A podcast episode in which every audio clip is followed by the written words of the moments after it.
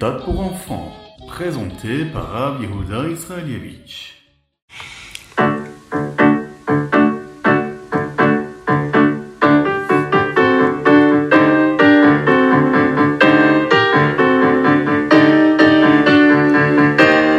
Bonjour à tous, infiniment heureux de vous retrouver pour partager avec vous le Ritatu du jour. Aujourd'hui, nous sommes le Yom Shlishi, le mardi, et le troisième jour de la semaine de la Parashat Vaitranan.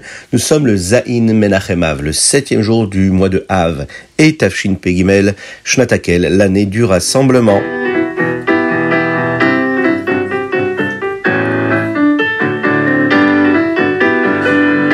Nous allons commencer tout de suite avec notre itat, mais juste avant, on va parler de ce jour-là que nous sommes en train de vivre, le Zain Menachemav. Le rabbi nous enseigne que c'est un jour qui est très particulier où nous devons travailler encore plus dur pour amener la Géoula. La Gemara, le Talmud nous dit que le jour du Zain Av, les ennemis d'Israël sont entrés dans le Beth Amikdash pour provoquer la destruction, le Chorban. Pourquoi est-ce que la Gemara nous dit cela? Eh bien, ce n'est pas seulement pour nous raconter une histoire, ou pour nous aider à écrire un livre d'histoire. Ce n'est certainement pas écrit pour nous rendre tristes en nous racontant des choses tristes. La Gemara fait partie de la Torah, et le but de la Torah, c'est de nous enseigner comment nous devons agir. Donc si la Gemara nous parle du Zain Av, c'est parce que nous devons le savoir pour faire quelque chose de plus aujourd'hui. Nous avons appris auparavant qu'en particulier pendant les trois semaines, les Ben Ametzarim, nous devons étudier davantage la Torah et donner beaucoup plus de tzedaka. Pourquoi? Pour amener la Géoula. Alors quand les neuf jours commencent, nous travaillons encore plus dur en faisant des euh, ce que nous avons déjà dit ensemble, c'est-à-dire célébrer la fin d'un traité de Talmud, de Gemara, ou bien en étant encore plus attentif à la Havat Israël, à l'amour du prochain. Le Zain Av, dit la Gemara, le Khurban commençait déjà. C'est un message pour nous dire qu'aujourd'hui, nous devons mettre encore plus d'efforts pour amener la Géoula. Par exemple, nous devrions prendre de nouvelles résolutions et faire quelque chose de plus pour transformer l'exil dans lequel nous nous trouvons en Géoula, en rédemption. Un jour, dans une sikha de Zain Menachemav, le rabbi a dit qu'aujourd'hui nous devons supplier à Kadosh afin qu'il nous amène le Mashiach, le Beth Amikdash, la Géoula totale. Nous devrions ajouter de l'unité en apprenant la Torah et en donnant de l'Azdaka avec d'autres personnes, inciter d'autres personnes à le faire. Et on est sûr, avec cette unité-là, Ezrat Hashem, Akadosh Baruch nous enverra le Mashiach, nous enverra le Beth et on pourra ensemble vivre la Geoula, Amutit, Ve'ashlema.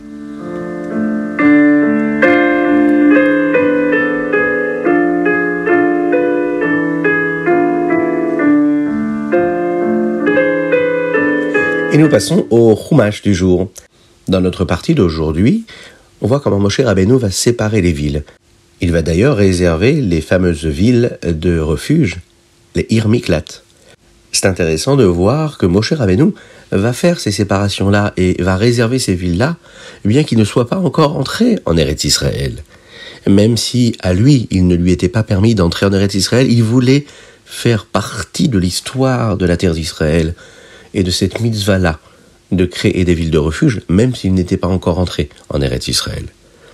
Ir Miklat, une ville de refuge, était située dans la partie de Réhouven, une autre était située dans celle de Gad, et une autre était située dans la partie de Ménaché.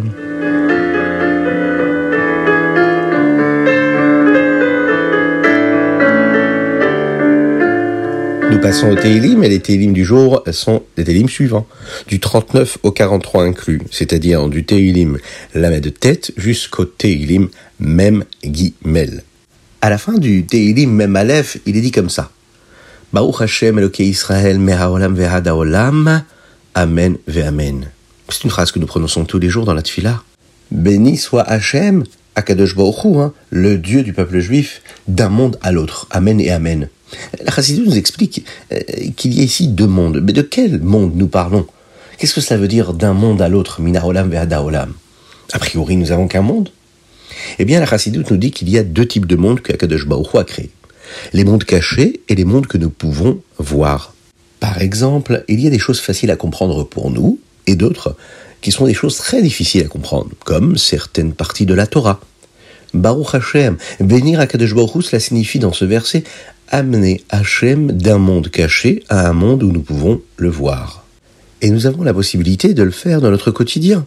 Par exemple, si on aide quelqu'un à comprendre une partie de la Torah ou du judaïsme de la vie juive qui lui est encore cachée et qu'il ne connaît pas encore, qu'il ne comprend pas encore. Et eh bien quand on lui enseigne cela et qu'on lui permet de comprendre cette mitzvah ou ce passage de la Torah, quand on va enseigner à d'autres frères juifs la Torah et les mitzvot, eh bien on amène Hachem du monde caché dans un monde où nous pouvons voir véritablement. Baruch Hashem Elokei Israël, Mehaolam Ve'adaolam, Amen Ve'amen.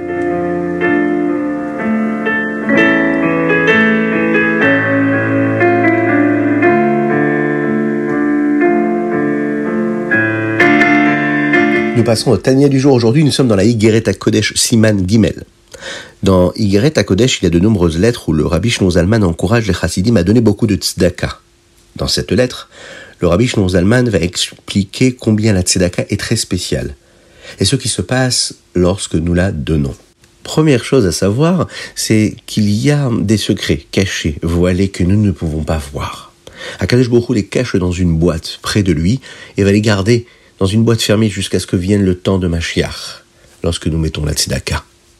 Il y a quelque chose d'autre qui se produit lorsque nous faisons cette mitzvah, c'est que, après que la Neshama ait terminé sa mission dans ce monde, elle donne à l'âme les outils dont elle a besoin pour se sentir proche de Dieu. Ou ça, bien dans le Gan Eden. Et enfin, il faut savoir quelque chose en plus que cela apporte de donner la tzedaka, c'est qu'il y a une petite lueur de lumière qui brille de cette mitzvah que nous avons accomplie dans ce monde.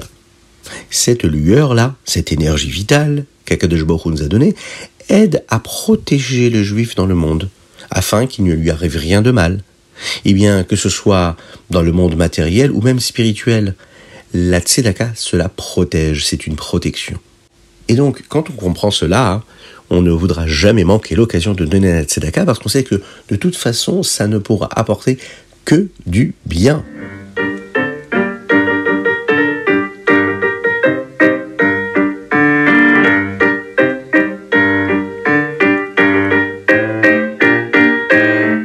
Passons au Ayom Yom. Aujourd'hui, nous sommes le Zahin Menachemav. Le d'aujourd'hui nous révèle quelque chose à propos du Tania que nous étudions en ce moment, le début de Yigret à Kodesh. Les deux premières lettres d'Yigret à Kodesh ont été écrites avec dix ans d'intervalle. Il y a une sikha du rabbi précédent, le rabbi Yosef Yitzhak, c'est-à-dire un discours, hein, qui nous raconte l'histoire de ces lettres-là que nous étudions maintenant dans Igeret Kodesh. Cela nous montre que la première lettre a été écrite au début de la fondation de la Chassidut Rabad. La deuxième lettre, elle, date d'une période ultérieure lorsque la Chassidut Rabad a été confrontée à un grand défi et en est sortie avec grand succès.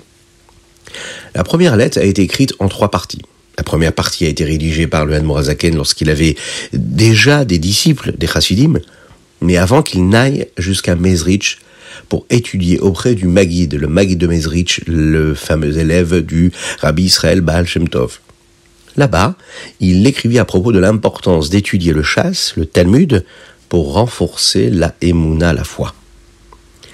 La deuxième partie de la lettre a été écrite après son retour de Mezrich, lorsqu'il connaissait déjà le but de Saneshama, qu'il avait compris ce qu'il avait à apporter de si particulier dans le monde, et pour l'infini, pour l'éternité, celle de fonder la Chassidut Rabad. Ici déjà, le Admorazaken parle de l'importance de travailler sur la Avodat Tfila, le service de Dieu par la Tfila, par la prière. Et puis la troisième partie, elle, elle a été écrite des années plus tard lorsque les Talmidim vivaient dans différents endroits. Et cette lettre avait pour but de s'assurer que tous les chassidim priaient correctement, conformément à la chassidut Chabad.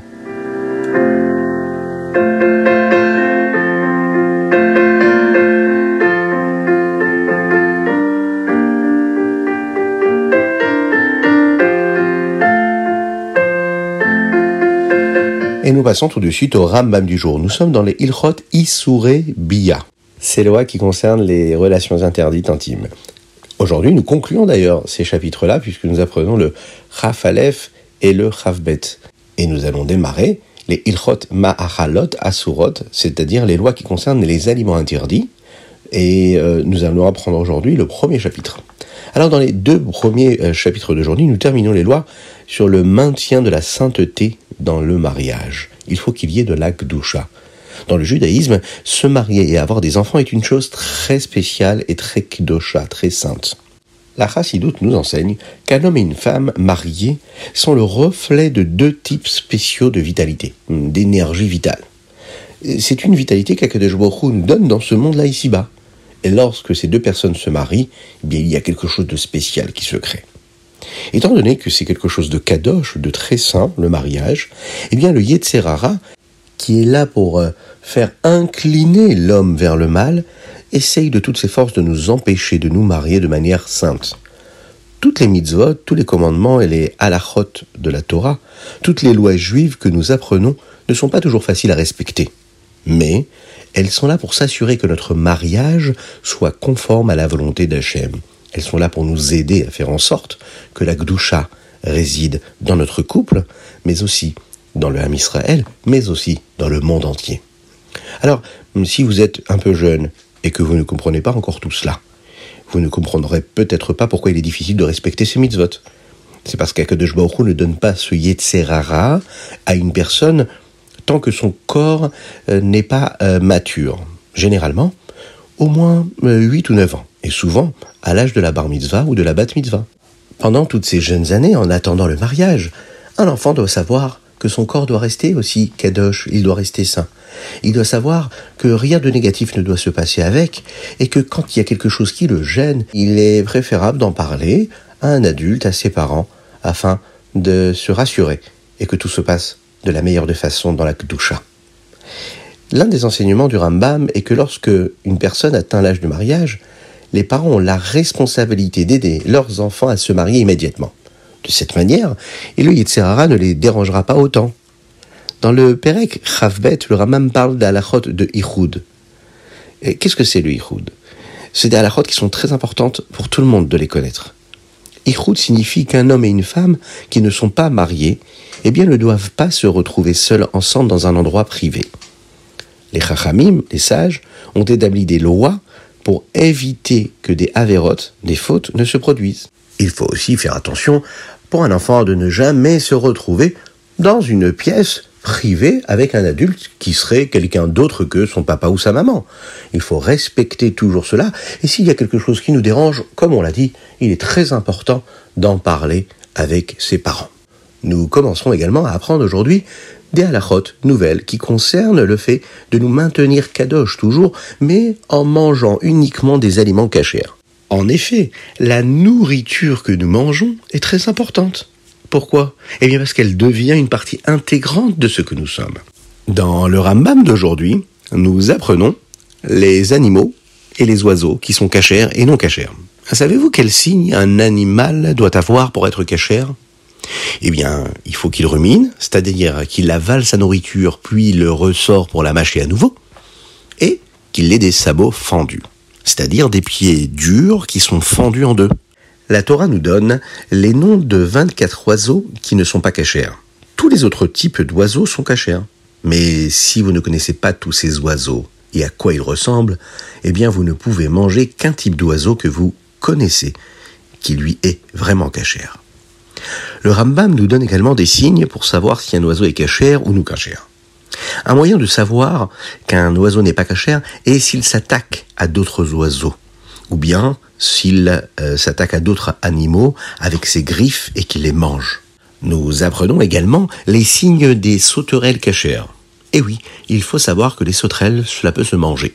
Et bien sûr, nous apprenons les lois qui concernent les poissons cachères. Et oui, vous le savez, il faut qu'il y ait des écailles et des nageoires.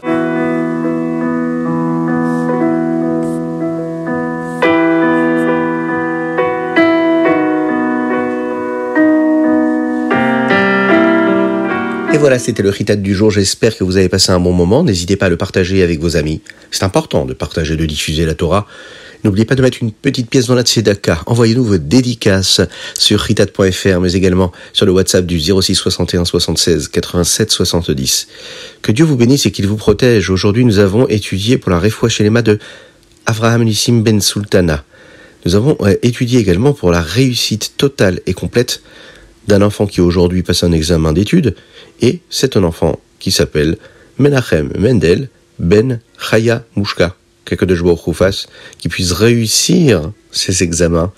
Et vous aussi, si vous êtes à la maison et que vous êtes en train d'étudier, parce que oui, même en vacances, on étudie quand même un petit peu, c'est d'air de limoud, c'est important, oui.